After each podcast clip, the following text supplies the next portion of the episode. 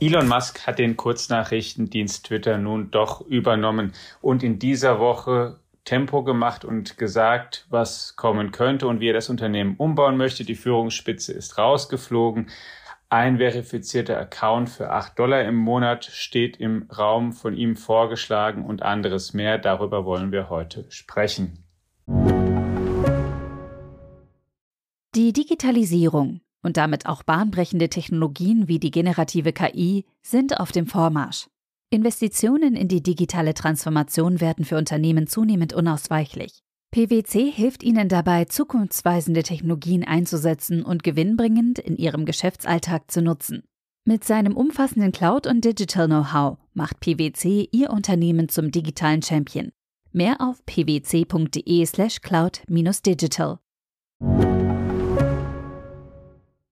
Und herzlich willkommen, liebe Hörerinnen und Hörer, zu einer neuen Folge unseres FAZ Digitech Podcasts. Heute mal wieder nach auch einigen Wochen in unserem Stammteam. Mit dabei ist Carsten Knob, einer unserer Herausgeber. Hallo Carsten. Hallo Alex. Und mein Name ist Alexander Armbruster. Ich bin ein Ressortleiter in unserer Wirtschaftsredaktion. Ja, Carsten, es gab ja, ähm, wie soll ich sagen, in diesem Jahr schon eine ähm, ganze Hänge, Zitter, Spekulations- Partie über Twitter. Erst hat Musk angekündigt, er möchte kaufen, dann doch nicht. Dann ist der Twitter-Vorstand vor Gericht gezogen und wollte erzwingen, dass er Twitter übernimmt. Dann kam es doch nicht zur Verhandlung, weil kurz vorher Musk gesagt hat, er kauft jetzt doch und nun hat er gekauft. Was ist denn aus dem, was bisher jetzt bekannt ist, so zu erwarten, was aus Twitter, was er daraus jetzt machen könnte. Zwischendurch hatte man ja schon das Gefühl, er bekommt irgendwie kalte Füße, weil er das dann doch nicht, sich nicht auch noch aufladen wollte, ne? weil bevor ich also zu der Frage komme noch mal ganz kurz, was Elon Musk alles so macht, ist ja schon atemberaubend und man könnte ja auf die Idee kommen, dass es dann vielleicht auch irgendwann zu viel wird. Er baut ähm, vielleicht das Elektroauto mit dem bestimmten Artikel in Serie fliegt zum Mars oder will jedenfalls dorthin. Ähm, ansonsten ist er im Weltraum ja ohnehin schon unterwegs, nämlich baut satellitengestützte Datenautobahnen und dann noch irgendwie Tunnelröhren für Hochgeschwindigkeitsbahnen und ja, also jetzt halt eben auch noch Twitter was mit dem, was ich eben gerade aufgezählt habe, äh, von dem ich keinen Anspruch auf Vollständigkeit erhebe, weil ich möglicherweise auch noch irgendwas übersehen habe, was er macht. Ähm, also jetzt dann auch noch Twitter und das hat mit dem anderen nicht so furchtbar viel oder gar nichts zu tun. Und jetzt nähere ich mich der Antwort, der konkreten Antwort auf deine Frage, auf deine Frage, außer dass es halt abermals ein riesiger Datentopf ist, auf den er dort zugreifen kann. Und also mindestens mit seinen Autos sammelt er beim Fahren natürlich auch so viel Daten wie vielleicht sonst niemand anderes als Hersteller ähm, beim Autofahren so sammelt. Und das macht ganz übergeordnet natürlich schon einige Gedanken frei, was man durch die Verbindung dieser Datentöpfe eigentlich noch alles so erreichen kann. So, aber das war jetzt diese übergeordnete Antwort. Ganz konkret im Detail das, was jetzt erstmal kurzfristig kommt, ist äh, eine Monetarisierung von Twitter auf der Nutzerseite, die es bisher ja nicht gab. Es wird mindestens für diejenigen, die dieses blaue Verifizierungshäkchen neben ihrem Twitter-Handle, Twitter-Account-Namen haben, äh, wenn sie es behalten wollen, eine monatliche Gebühr kommen, die zunächst in den Vereinigten Staaten bei 8 Dollar im Monat liegen soll. Dann behält man nicht nur das Häkchen, sondern er verspricht auch Vorteile, nämlich, dass man äh, sichtbarer wird auf Twitter, was natürlich schon Wert haben kann, dass man weniger Werbung sieht und er möchte mit Medienunternehmen wie unserem, nehme ich jetzt mal stark an, verhandeln, dass, äh, wenn man auf Twitter ist, eine Paywall automatisch freigeschaltet ist, wenn man ähm, über Twitter, also als Nutzer dieses blauen Häkchens, auf eine entsprechende Paywall stößt, was natürlich dann das Nutzererlebnis barrierefreier macht. Ja, ich glaube, wenn wir mal auf den Punkt erstmal eingehen, das ist ja der dann jetzt auch gerade in diesen Tagen konkret ist. Und du hast schon gesagt, eben diese acht Dollar für den Account.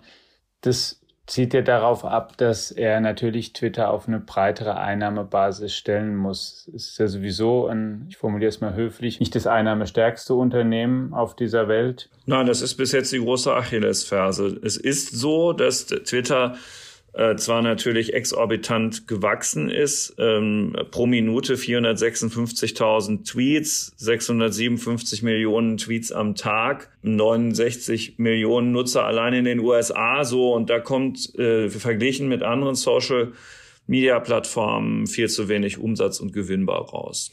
Ich meine, man kann es, ich glaube, glaube ich schon so drastisch sagen, wenn man sich die ganze Geschichte anguckt, unterm Strich und gerade verglichen mit den anderen ist es kommerziell ein Flop eigentlich bisher. Äh, genau, weil niemand, also außer ein paar Werbekunden, die aber auch, wie du ja schon sagtest, überschaubar ja. zahlreich sind. Ähm, genau, es, es werden keine monatlichen Gebühren verlangt und deswegen ist das jetzt erstmal aus rein betriebswirtschaftlicher Perspektive folgerichtig, was Elon Musk da einführen möchte. Ja, und ist ja auch aus klassischen Medien nicht unbekannt, dass es schon eigentlich immer mischfinanzierte Modelle gab, dass Unternehmen, auch Zeitungen, Fernsehsender eben Werbeeinnahmen erzielt haben und andererseits auch Gebühren, Abo-Preise von ihren Kunden eben verlangt haben und aus beidem eben dann ihre Einnahmen speisen. Zumal ja so Kundenbeiträge dann auch stabiler sind und nicht und etwas weniger schwanken als, als Werbeeinnahmen. Klar die Zahl der Nutzer von 330 Millionen auf der ganzen Welt, ne, 69 in den Vereinigten Staaten, wo dieses Modell jetzt erstmal kommt und dann 330 auf der ganzen Welt. Millionen kann man eigentlich erstmal unterstellen, dass man daraus was machen kann, ja. Und muss vor allen Dingen auch. Someone has to pay the bills, hat er schon geschrieben. Someone has to pay the bills. Ja, wie bei Starlink neulich. Das ist, und es ist natürlich einfach auch eine Wahrheit. Und deswegen, wenn wir vielleicht mal diesen einen Punkt gerade diskutieren, das ist ja someone has to pay the bills, ähm, ist ja eine Antwort gewesen auf Stephen King, den Horrorbuchautor, der auf diese Ankündigung ich glaube, erst hatte ja Musk 20 Dollar angekündigt, dann hat Stephen King gesagt, was, ich bezahle doch hier nicht Geld, ich bin ja ein prominenter Nutzer und ihr habt ja was genau, davon. Ihr müsst mir Geld bezahlen, hat Stephen King Ihr müsst mir ja, Geld ja. geben und nicht ich welches zahlen. Ja. Was hältst du von dem Argument? Hm. Den Punkt hat er irgendwie, weil er schon ein Asset ist, glaube ich, wie Musk selbst, aber er ist ja da, also ich vermute, also er ist ja da nicht, weil er da nicht sein will, sondern ich nehme ja, also ich gehe sehr davon aus, dass ein rationaler Mensch auf Twitter ist und sich engagiert weil er schon als nützlich erachtet, oder? Ja, genau. Also wie viel Geld hätte dann Donald Trump bekommen müssen ähm, dafür, dass er auf Twitter ja. war? Nein, also die äh, wir alle, du und ich, wir sind ja auch auf Twitter und Stephen King und wie sie alle heißen, entscheiden sich ja sehr bewusst, auf Twitter zu sein oder eben nicht auf Twitter zu sein. Manche ziehen sich dann sehr öffentlichkeitswirksam wieder zurück von Twitter, weil sie irgendwie beleidigt sind oder was weiß ich. Und andere bleiben halt und sie machen das ja aus einem Grund, der mit Reichweite zu tun hat, der mit Relevanz zu tun hat, äh, der mit den Menschen zu tun hat, die man dort erreicht, die jedem Einzelnen, der dort aktiv twittert, ja wichtig sind. Und deswegen ist das erstmal ähm, als Emotionsausbruch ja ganz unterhaltsam von Stephen King und möglicherweise muss er aus, auf Twitter auch nicht sein, um ein Buch mehr zu verkaufen, weiß ich nicht. Er müsste halt selbst mal in sich gehen, welche Gründe er hat, dort zu sein. Und vielleicht findet er ja einen, der also Stephen King möglich macht, acht Dollar zu bezahlen. Also ja. ich habe mich persönlich ja, noch nicht entschieden. Für, also ich habe, ich habe, ich finde, er hat Nee, ich glaube, ich glaube, es ist äh, auch nicht entschieden, aber ich glaube, ich meine, er hat einerseits einen Punkt, dass du sozusagen Promis brauchst, um andere anzulocken, aber du kannst auch von solchen Leuten, glaube ich, trotzdem eine Gebühr verlangen, wenn du eben einen Dienst anbietest, den sie auch einfach nutzen. So, und es, ja, in, im Übrigen verstehe ich das Ganze so, dass wenn man auf diesen blauen Haken verzichtet, man ja auch bis auf weiteres erstmal weiterhin nichts dafür bezahlt. Auch das ist ja eine Möglichkeit. Ja, genau. Das ist auch eben, genau, so verstehe ich das auch. Und es gibt dann sogar ähm, wiederum von anderen ein bisschen die, die Beschwerde. Also es gibt ja nicht nur Stephen King, es gibt auch andere Promis sozusagen, die auch ähm, jetzt sagen, die sich eher beschweren und sagen, ähm, also wo man raushören kann, sie würden sich fast eher einen höheren Preis wünschen, weil sie sagen, na ja, äh, eigentlich finde ich es auch gar nicht so gut, wenn sich jetzt, wir wollen ja eigentlich, dass wir die blauen Haken haben als Promis und dass sich jetzt nicht jeder für nur acht Dollar im Monat einen kaufen kann. Also auch das konnte man. Ja, das ruft doch nach einem lesen, ne? goldenen, ne? nach einem goldenen Haken. Ja. Also da ist ja der Fantasie kein, keine, ja, keine Grenze gesetzt. Da kannst du halt. Also das ist sozusagen das eine, was er eben versucht mit Twitter jetzt kurzfristig zu machen, um es auf eine solidere Einnahmebasis zu stellen. Immer, wir reden natürlich ja immer, ähm, muss man auch sagen, da unter der Prämisse, dass er eben aus Twitter keinen Dauerzuschussbetrieb machen möchte, sondern dass wirklich das sein Ziel ist, weil, weil das, ich, die Option gibt's ja zumindest auch. Er hat das jetzt komplett gekauft. Er könnte ja auch sagen, naja gut, ich, ähm, mein Ziel ist es halt dann doch nicht damit ganz viel Geld zu verdienen. Von mir aus, ich habe genug, können wir auch jedes Jahr ein bisschen dazugeben. Aber wir reden jetzt mal hier unter der Annahme, dass er daraus schon ein, ein eigenständig lebensfähiges Unternehmen, also langfristig natürlich machen möchte. Ne?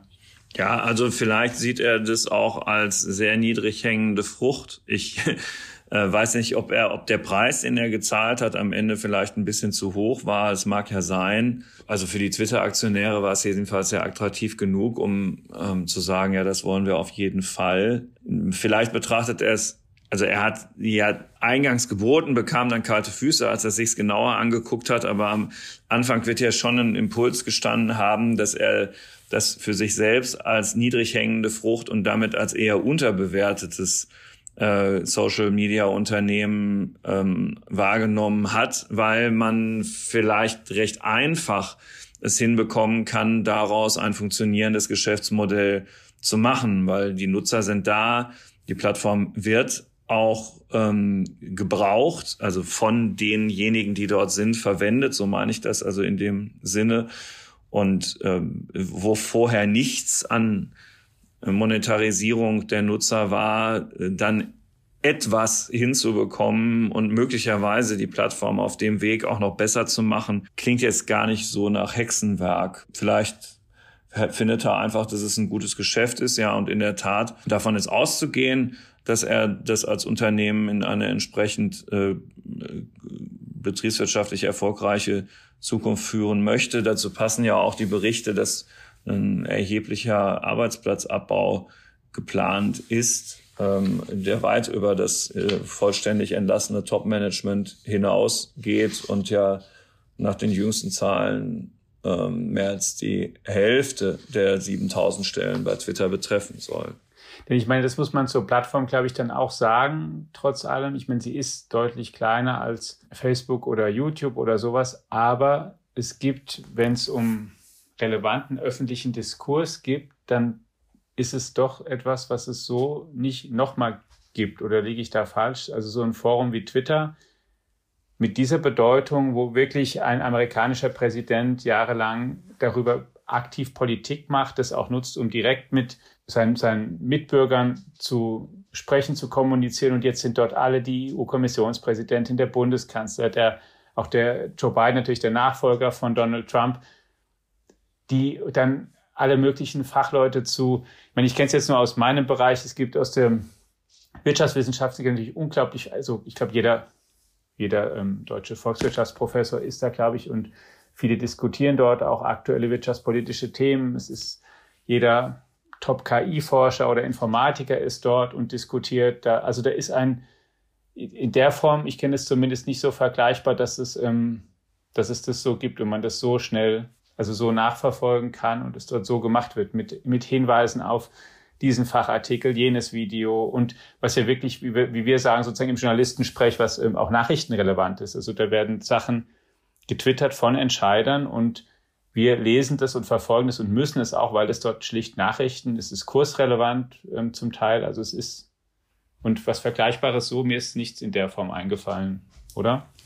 Nö, gibt es nicht. Äh, man muss allerdings auch sagen, dass gleichwohl es unwahrscheinlich viele Menschen gibt, denen sich Twitter überhaupt nicht erschließt, was das soll.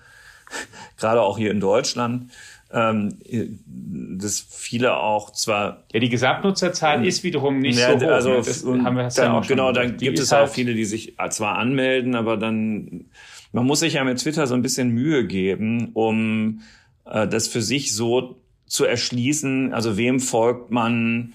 äh, mit welchen besonderen Tools kriege ich vielleicht das in den Griff, also mit einem Programm wie TweetDeck oder so, um wirklich zu sehen, was mich interessiert. Und ich denke, es ist ein bisschen erklärungsbedürftig. Da macht Twitter auch einen schlechten Job, das den Leuten nahezubringen, was es denn eigentlich bringen könnte und wie man das wie man das so für sich individuell konfektioniert, dass man auch den maximalen Nutzen daraus zieht. Und als Journalist lernt man das schon, glaube ich, äh, weil es zum Handwerkszeug des Journalisten gehört, wegen dieser ganzen Leute, die da oft etwas verlautbaren, bevor sie es in irgendein Mikrofon sprechen, zwangsläufig, aber das muss ja jetzt wahrlich nicht für jeden Privatkunden gelten, der einen Job außerhalb der Medien- oder Kommunikationsbranche hat, die da ja sehr stark dominiert. Und auch das ist etwas, was Musk noch hinbekommen muss, dass das für die breite Masse, wenn man das so sagen will, attraktiver wird. Und dazu passt dann ja auch die Debatte, die ja kommen wird und die ja auch schon geführt wird, wobei man noch nicht genau weiß, was er überhaupt macht, rund um das Thema Free Speech. Also welche Art von Meinungsäußerung ist auf Twitter eigentlich künftig erlaubt und wie überwacht er das oder eben nicht und wie sorgt er für Hygiene äh, auf dieser Plattform und ne, das ist ein Dilemma, wenn er zu viel freigibt, verliert er Werbekunden ja. und so. Das ist nämlich ja. ein Punkt, genau, den sollten wir auch mal diskutieren. Das ist nämlich das Zweite im Prinzip, was er ja gesagt hat, was er machen möchte. Also das erste, acht Dollar im Monat für einen verifizierten Account, was er vorgeschlagen hat und da mehr Einnahmen erhöhen. Das Zweite, er wirbt, hat schon wirklich ja in den letzten Monaten dafür geworben, er, ähm, wie hat er gesagt, befreit Twitter, er ist für Meinungsfreiheit oder bringt die zurück oder sowas und holt. Ja, es wäre Donald Trump möglich gewesen, zurückzukehren. Ne? Ähm, wollte aber jetzt nicht. Ja, genau. Er spricht halt auch gezielt Leute an, eben aus dem konservativen oder rechten Spektrum, die vielleicht auch nach Trumps Kontensperre eben sich dort abgewandt haben und gegangen sind, um die halt zurückzuholen, weil er natürlich auch einfach mehr Nutzer braucht. Also die, die bestehenden sollen mehr zahlen und überhaupt aber mehr Nutzer ist natürlich auch gut und, und wirbt dann mit mehr Rede- und Meinungsfreiheit, dass mehr erlaubt ist. Aber ich glaube, da gibt es zwei Grenzen, oder? Die das eine ist, ähm, warum man sich, glaube ich, jetzt keine, also wer sich jetzt Sorgen macht, braucht sich vielleicht keine zu großen machen, weil einmal kannst du halt auch im Internet nicht einfach alles sagen. Das ist, das ist ja kein, kein rechtsfreier Raum und in den letzten Jahren durch Auflagen, Anforderungen in vielen Ländern hat ja zugenommen, was die was Plattformbetreiber machen müssen. Ich habe auch stark das Gefühl, dass es nicht großartig darüber hinausgeht für bei Twitter in Deutschland. Also ich äh, will jetzt auch nichts Falsches sagen, aber wenn man da mal mit so dem einen oder anderen Tweet befasst ist und man schaut mal, was man so machen kann, wenn man das melden will, dann bildet es, glaube ich, im Wesentlichen die Gesetzeslage ab und fertig. Ja, ich glaube, das ist so die eine. Und das zweite, hast du schon gesagt, ist, was man ja im ähm, sozusagen Marketing, Online-Marketing, Vokabular Brand Safety nennt, dass Werbekunden eine eher angenehme Umgebung. Also es möchte keiner eine Anzeige schalten neben einer Diskussion, wo, wo ähm, Nazis Hitler nacheifern oder sowas. Also zumindest gibt es ein kommerzielles Interesse daran, deswegen da gewisse Regeln oder Moderation, eine gewisse Moderation wird es da, also mit, ist völlig klar, dass es die da weitergeben wird und dass es dann nicht. Ähm, Nein, er kann, die Werbekunden sind sofort weg. Also es wird keine, keine, dort keine Anarchie sein. So. Und ja, also ich, denke auch, dass man das Ganze jetzt erstmal mit einer gewissen Gelassenheit betrachten kann. Also es ist ja im Netz immer gleich sofort eine riesen Aufregung. Jetzt, also ich äh, denke mir, man guckt sich jetzt erstmal an, was Elon Musk da macht und wann irgendwelche Angebote oder auch nicht auf einen zukommen und wie sich diese Plattform dann verändert. Und man ist ja von einer Minute auf die nächste, wenn man denn dann da abhauen möchte, auch wieder weg. So. Und das ähm, äh, klar, das kann alles schlechter werden, kann aber auch besser werden, als es bisher war. Also ich bin absolut kein Fan von Elon Musk, weil er, glaube ich, auch so die eine oder andere menschliche Schwäche hat, die man nicht vollkommen übersehen sollte. Aber, also, ich, äh, man kann jetzt auch nicht sagen, dass all die Dinge, die ich am Anfang aufgezählt habe, alles irgendwie Schrottbaustellen wären, sondern er kommt ganz schön voran. und macht in den jeweiligen Branchen unheimlich Dampf. Und ja, dann wollen wir mal gucken, was er bei Twitter drauf hat.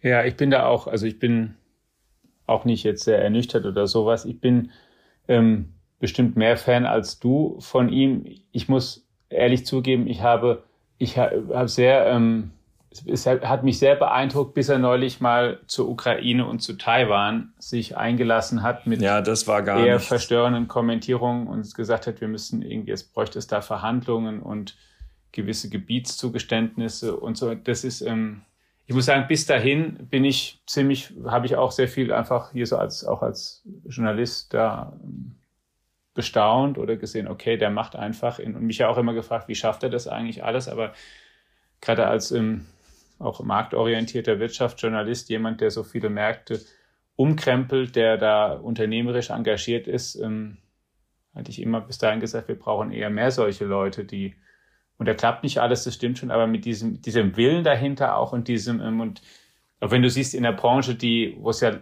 eigentlich, ich weiß gar nicht in der Autobranche, welchen Marktzutritt es im Westen da gegeben hat. Normal, die hat sich ja eigentlich eher konsolidiert über Jahrzehnte. Es sind immer weniger Hersteller geworden und dann sind irgendwann mal die Asiaten dazugekommen. Aber er ist der, ich glaube, im, im Westen der einzige, wirklich der ein neues, von Grund auf neues Autounternehmen irgendwie aufgebaut hat.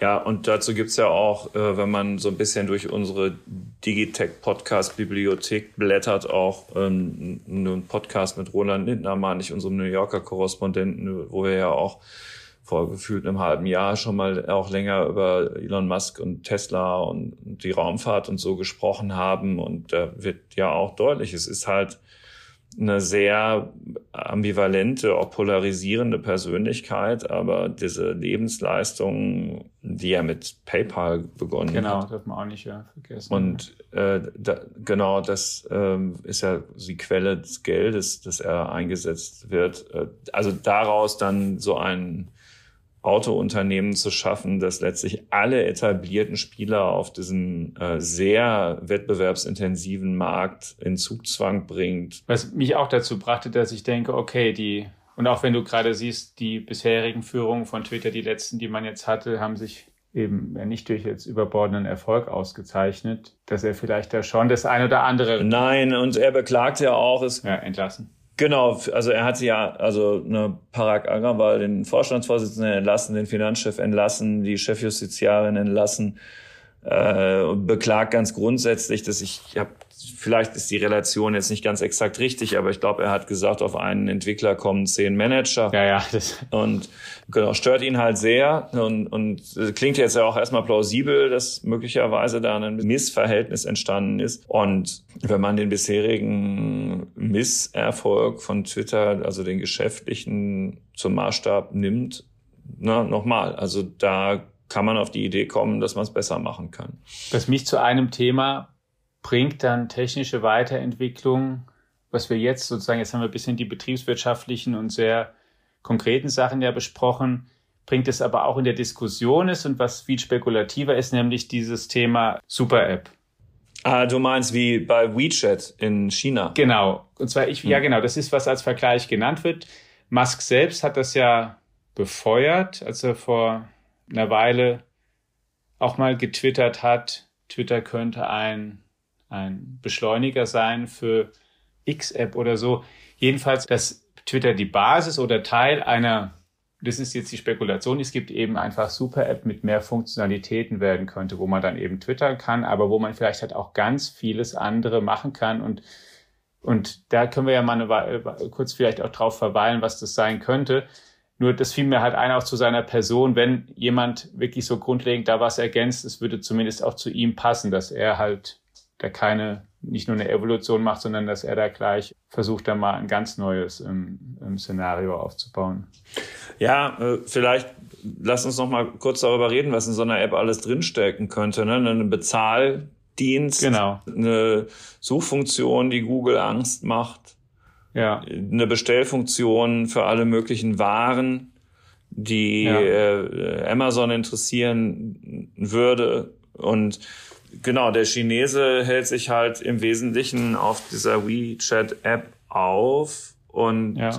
ist auch für Apple dann wieder spannend oder ne, also Ja, genau. Weil dann so eine, also eigentlich die, die Mega-App das ganze andere obsolet macht und eigentlich dann ja auch das Betriebssystem des Telefons uninteressanter wird und ja, also der, der, das ist in der westlichen Welt tatsächlich überhaupt noch nicht entwickelt, so etwas. Und also wer wollte ausschließen, dass sowas auch noch mal kommt, wenn es praktisch gemacht ist und den Leuten einen Nutzen verspricht. Ja, das denke ich hat auch. Und vor allen Dingen sieht man ja, dass man, also bei ihm, er hat sich ja auch schon ganz dezidiert geäußert zu Digitalwährungen. Das findet er auf jeden Fall irgendwie interessant und so. Nicht nur, weil er Tesla ja auch mal in Bitcoin sich engagiert hat, auch mit, glaube ich, gar nicht so kleinem Umfang ja. Aber auch ähm, Blockchain ist er interessiert, breiter, redet ja wohl offenbar auch mit oder arbeitet mit Jack Dorsey da auch oder ist in Kontakt. Also der Twitter-Gründer und frühere Chef, der ähm, ja auch mit einer anderen Unternehmung jetzt in dem Bereich eben engagiert ist. Also da kommt man schnell auf die Spekulation, dass gerade so eine Bezahlfunktion und dann noch Musks Vergangenheit mit PayPal, dass, dass da vielleicht durchaus, also wenn was kommt in dem Bereich durchaus, was aufgrund seiner Äußerungen und seiner Historie vielleicht zu erwarten ist. Ne? Und dass du halt Twitter vielleicht dann auch als, als Portemonnaie oder sowas noch hast. Mhm. Halte ich ja. absolut für möglich. Und dann kommen wir wieder zu dem zurück, was ich ganz am Anfang auch schon mit eingeführt hatte. Ich habe den, also ne, wenn, wenn Elon Musk seine Daten zusammenführt, sagen wir jetzt mal nur von Twitter und Tesla, dann weiß der über Kundenverhalten Bescheid, kurzfristige Kundenreaktionen, hat einen relativ realitätsnahen Blick darauf, wie ein Leben verläuft und kann daraus natürlich unwahrscheinlich Wert schöpfen. Ähm, McKinsey hat vor einiger Zeit mal geschrieben, dass allein Fahrzeugdaten im Jahr 2030 zwischen 450 und 750 äh, Milliarden US-Dollar insgesamt wert sein können. Und die Kombinationen mit solchen Diensten wie Twitter und so sind da ja gar nicht äh, mit berechnet worden. Das ist schon, ähm, also in all dem, was man da jetzt für die Zukunft erwarten kann, könnte sich das, was hat er ja. bezahlt? 44 Milliarden jetzt für das Unternehmen. Also die Prognose, dass sich das für ihn eher schneller rechnet als nicht, halte ich für nicht zu gewagt. Ja, es gab ja auch ein paar Gerüchte, dass er auch deswegen nochmal öffentlich Abstand genommen hat von dem Deal, um vielleicht den Preis nochmal zu drücken, aber vielleicht auch nie das Interesse komplett verloren hatte. Ne? Das hat sich ja auch bis zum Schluss gehalten.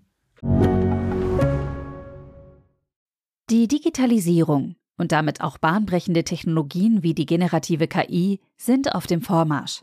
Investitionen in die digitale Transformation werden für Unternehmen zunehmend unausweichlich. PwC hilft Ihnen dabei, zukunftsweisende Technologien einzusetzen und gewinnbringend in Ihrem Geschäftsalltag zu nutzen.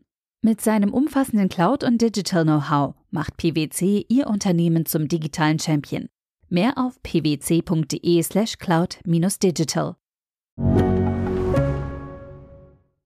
Er, er hatte den Preis halt so genau bevor das an den Börsen so richtig abwärts ging, geboten. Das war halt schlechtes Timing. Und dann kann man natürlich auch da nochmal nachdenklich werden. Und ein guter Geschäftsmann wäre kein solcher, wenn er dann nicht auch nochmal versuchen würde, den Preis zu drücken. Aber gut, das war dann offenbar juristisch dann doch etwas zu verbindlich.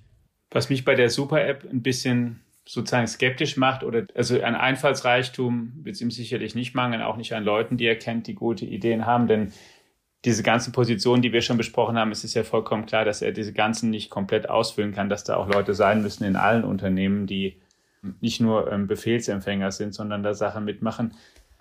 Aber gleichwohl gibt es natürlich, gerade auch wenn es um so Bezahlfunktionen und Thema, ich erschaffe eine Super-App, gibt es natürlich die anderen großen Internetunternehmen, die halt viel finanzkräftiger sind. Ja, und die auch gucken müssen, wohin sich der Markt entwickelt. Ja. Und ob ich jetzt, das ist so das, wo ich mir denke, ob jetzt gerade Twitter als kleinster und, und mit großem Abstand finanzschwächster Wettbewerber, ob, ob die jetzt da in Führung gehen. Ähm ja, du und wenn es von jemand anderem dann übernommen wird, der dann das daraus baut, ist ja auch noch eine Möglichkeit. Es muss ja nicht auf ewig jetzt bei, also ein, ein grundsaniertes, in der Profitabilität interessantes, wachsendes Unternehmen Twitter könnte ja auch für eine Übernahme interessant sein. Übrigens, ähm, das führt mich zu einem anderen Gedanken, den ich nicht vergessen möchte in diesem Podcast. Ich mache mir wirklich zunehmend Sorgen, dass die Kartellbehörden einfach nicht mehr hinterherkommen. Wir, ähm, dieses ganze Thema, die amerikanischen und zum Teil auch chinesischen großen Internetkonzerne werden immer größer und größer und ihr Datenbestand wächst und wächst. Und äh, wir haben dem im Europa nichts entgegenzusetzen, aber jetzt auch mal davon unabhängig, also wirklich auch mit Blick auf amerikanische Kartellbehörden, die sogenannten Ökosysteme, die da zusammengebastelt werden. Ich äh, glaube, dass man wirklich viel aktiver als Wettbewerbshüter noch werden muss, als jetzt die Bemühungen, die es ja gibt in der Vergangenheit schon, ähm, äh, um, um da ein waches Auge drauf zu behalten. Also die, die Gefahr, dass ganze Volkswirtschaften äh, letztlich auf der Wertschöpfungskette nur noch nachgeordnete Glieder besetzen in einer sehr unangenehmen Position, weil das alles auf irgendeine dieser Plattformen hüpft, was irgendwie wertschöpfend ist im Kundenkontakt. Ja. Boah. Also die, das ist eine große Sorge von mir und ich finde, die Gefahr ist riesig groß. Ja, teile ich absolut. Und das sozusagen den, den Gedanken, den ich noch ergänzend dazu habe, ist, die Sorge habe ich einerseits, die, und da kann, können Kartellbehörden können mehr machen. Es kann aber auch helfen oder was auch eine Lösung wäre, die ich mir fast noch mehr natürlich wünschen würde, ist, wenn wir halt auch selbst einfach ein paar deutsche Unternehmen auf denselben Gebieten hätten, dass wir hier einfach Leute haben, die auch einfach das Know-how haben und die das auch machen. Einfach und dann können alle anderen auch dabei sein und es gibt Konkurrenz und viele Anbieter und so weiter vielleicht, aber dass auch so diese Fähigkeiten, wie, wie ähm, baue ich eigentlich eine Internetplattform auf, wie betreibe ich sie, wie baue ich Supercomputer, wie betreibe ich Supercomputer, das sind alles nicht ähm, total triviale Sachen. Also Computer, die auch die Basis von Rechenzentren sind für Cloud-Anbieter und so. Diese, wir, du brauchst, glaube ich, in diesem, du brauchst ganz zwingend, wenn du nicht nur ähm, zahlender Kunde sein willst, brauchst du Leute, die das können. Die ja, das ja, und, und aber natürlich auch einen Geschäftsführer, der das mitträgt, dass man in diese Richtung geht. Das äh, so. Na.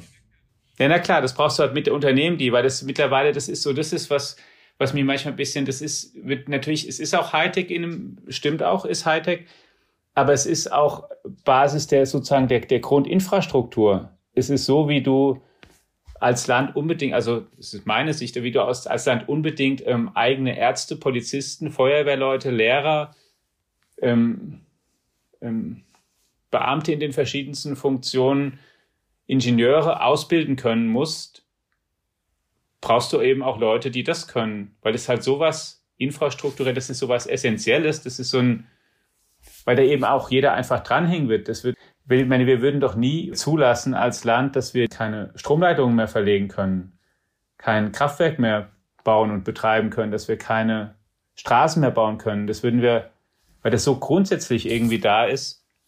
Und in dem Bereich, da sind wir so ein bisschen, ja, naja, wenn's also äh, genau, also ich, äh, ich weiß, was du meinst und widerspreche nicht und ich mache jetzt das große Fass nicht auf, aber ähm, in eckigen Klammern, wie viele neue Stromleitungen werden ohne massivsten Widerstand der Bürger in der Ortschaft XYZ, obwohl ja, unterirdisch noch in, in der entscheidenden Geschwindigkeit gebaut, um den Strom von Nord nach Süd zu bekommen? Wo wird noch eine neue Straße, die als Umgebung, Umgehungsstraße unbedingt notwendig ist und möglicherweise seit 30 Jahren in ja. allen Instanzen letztinstanzlich genehmigt worden ist, ohne Baumbesetzungen und irrsinnige Arbeit für die Polizei und die Gerichte äh, gebaut, obwohl es halt ja sowieso kaum noch welche sind. Und ja, also Klammer wieder zu, ich, ne, wir müssen ganz grundsätzlich an vielen Stellen aufpassen, aber jetzt sind wir hier im Digitech-Podcast ja, ja. und ganz bestimmt auch an dieser Stelle der digitalen Geschäftsmodelle und Infrastruktur. Ja. Ich würde Schluss gerne noch auf ein Thema jetzt und dann zurück zu Musk und Twitter kommen. Wir haben ja jetzt ganz viel besprochen, sozusagen, wie betriebswirtschaftlich und technisch Elon Musk eben Twitter verändern könnte und auch muss, wenn es profitabel, kommerziell nachhaltig erfolgreich und ähm, technisch zu den führenden Unternehmen aufschließen soll. Eines, was ich auch interessant finde oder was ich zumindest ähm, auch so als, als Thema, was vielleicht auch zum ersten Mal kommt, ist, bisher haben wir an der Spitze von diesen großen Plattformen, ähm, ich sag mal salopp, so die netten Nerds. Wir haben, ich weiß, es gibt viel Kritik an Mark Zuckerberg, aber wir haben da Leute, Zuckerberg gehört dann auch dazu, oder jetzt Sundar Pichai bei Alphabet, oder wir nehmen die Google-Gründer, oder wir nehmen ähm, ähm, Jeff Bezos zumindest bis ähm, zu diesem Jahr. Leute, die vor allen Dingen sehr technisch sehr interessiert sind. Also so Nerds, die, die, wir wollen die Welt, wir wollen jeden mit jedem vernetzen. Wir wollen die Information der Welt organisieren. Wir wollen ähm, schnelle Lieferung, große Auswahl. Ähm, wir wollen Annehmlichkeiten bereiten, aber es sind irgendwie zumindest öffentlich politisch sehr neutral und das, womit sie dann zu tun haben, sind so, ähm, da geht's, müssen sich mit Marktmachtvorwürfen oder Datenschutzvorwürfen sammeln zu viele, geben zu viele frei oder Preis oder so auseinandersetzen, aber bisher hat keiner, wo man so dachte, eine große politische Agenda. Und Musk ist da, glaube ich, erstmals jetzt ist es so, dass jetzt an der Spitze einer Plattform jemand steht, der eine hat. Der halt auch mal wirklich ganz offen, der sagt dann Parteipräferenzen, der eben auch mal sich hier zum Krieg äußert, der Wirtschaftspolitik kommentiert und das ist ja was, was wir so von, von traditionellen Medien, was wir das, was, was wir irgendwie kennen, was wir Murdoch kennen oder Berlusconi, Unternehmer, die halt auch Medien haben und die aber auch politisch irgendwie aktiv sind.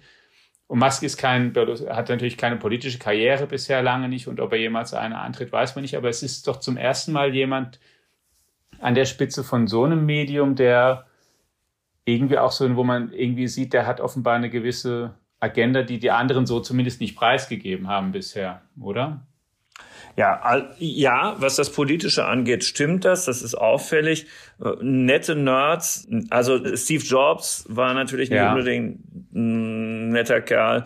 Jeff Bezos muss man auch gucken, glaube ich, wie der zum Teil mit dem einen oder dem anderen umgegangen ist. Er hat auf jeden Fall immer laut dazu gelacht. Ähm, Bill Gates hatte sicherlich in seiner Zeit als Microsoft-Chef auch nicht den allerbesten Ruf. Ähm, das ist jetzt ja, ja immer noch sehr ambivalent. Ich meine, einige Leute aus der Verschwörungstheoretiker-Ecke bringt er ja bis heute ähm, auf die Palme.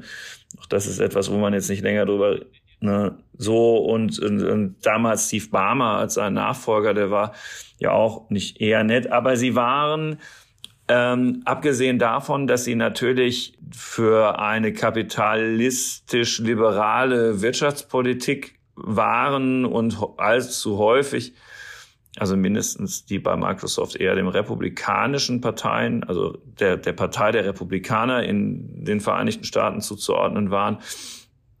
Ähm, äh, Steve Jobs wahrscheinlich eher Demokrat ohne jetzt länger drüber nachgedacht zu haben. Aber sei es drum, waren sie natürlich eher unpolitisch. Also jedenfalls mit Blick auf ihr Unternehmen unterwegs. Und das ist bei Elon Musk schon anders.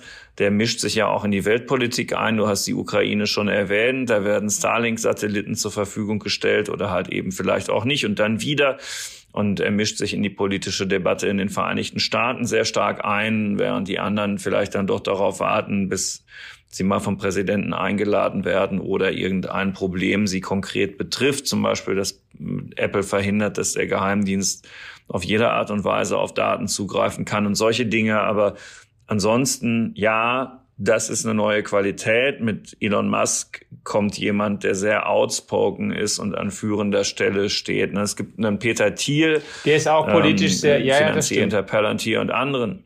Genau, aber ist natürlich eigentlich schon zweite Reihe, den muss man ja, erst und der hat kennen. keine, ich meine, so. der hat kein großes Medienunternehmen ja. jetzt unter sich, wo man sagen kann, okay, das steuert in meine Richtung. Jetzt kann natürlich, Musk ist jetzt auch am Ende dann nur aber ein wichtiger Twitterer, aber ähm, und aus den Gründen, die wir schon besprochen haben, gibt es auch viele Anreize, dass er nicht da einfach eine politische, also dass er Twitter nicht in eine bestimmte politische Richtung generell als Plattform drängen will oder kann oder sollte oder sowas, aber ist zumindest ein Gedanke, der jetzt mir da auch einfach gekommen ist, den man da halt hat. Und weil wir es halt aus den traditionellen Medien kennen und dabei einfach immer auch die Situation hatten, dass es sogar, wie soll ich sagen, auch gar nicht unbedingt jetzt schlecht oder, oder dass es auch sogar gut war, weil es eben einfach da den Wettbewerb gab. Wenn du jetzt auf den Zeitungsmarkt guckst, da hast du halt in einem Land, ähm, so, das ist drei, vier, fünf vielleicht große Tages- oder Wochenzeitungen und wenn du dann, und es ist sogar gut, wenn du dann weißt, die eine ist eher rechts, die andere ist eher links, die dritte ist eher so, weil dann gehen die Leser halt dann dahin, wo sie wollen und es gibt einen Wettbewerb dann zwischen denen und, und dann ist es auch dann so, okay, das ist halt ein Unterschied, den es hier nicht gibt, halt nicht fünf Twitters, ne, wo man sagen kann, das eine ist das ähm, linke Twitter, das andere das rechte Twitter und dann gibt es noch ein drittes, die miteinander konkurrieren. Deswegen finde ich, stellt sich die, ist es zumindest mal was, was man, was jetzt auch mit Interesse beobachte. Bewusst also, verfolgen sollte, ja. Ja. Was wird aus Twitter? Elon Musk hat nicht nur das Unternehmen übernommen, sondern auch die ersten Maßnahmen angekündigt, Personalentscheidungen schon getroffen. Wir haben darüber heute gesprochen, was macht betriebswirtschaftlich aus welchen Gründen jetzt Sinn und kommt, was ist perspektivisch und spekulativer vielleicht auch noch zu erwarten und wie verhält sich Twitter im Vergleich zu den anderen großen Plattformbetreibern. Vielen, vielen Dank, dass Sie einmal mehr eingeschaltet haben. Natürlich informieren wir Sie über Twitter im Digitech Podcast auch weiterhin, wenn es ähm, uns geboten scheint und natürlich auch auf allen anderen Kanälen unserer Zeitung, den Online- und Printkanälen. Bleiben Sie uns gewogen. Eine gute Woche und bis zum nächsten Mal. Ciao.